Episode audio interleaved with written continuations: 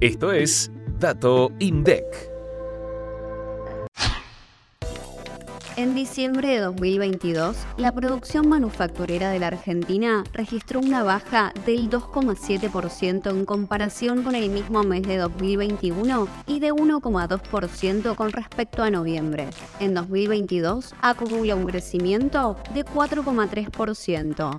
De los 16 sectores de la industria manufacturera, 11 reportaron caídas interanuales en diciembre. La baja más importante se dio a muebles y otras industrias manufactureras con un descenso del 15,8%, seguida de otro equipo de transporte con una disminución del 12,9%. El índice de producción industrial manufacturera incluye la totalidad de las actividades económicas que conforman la industria manufacturera y su cobertura geográfica abarca todo el territorio argentino.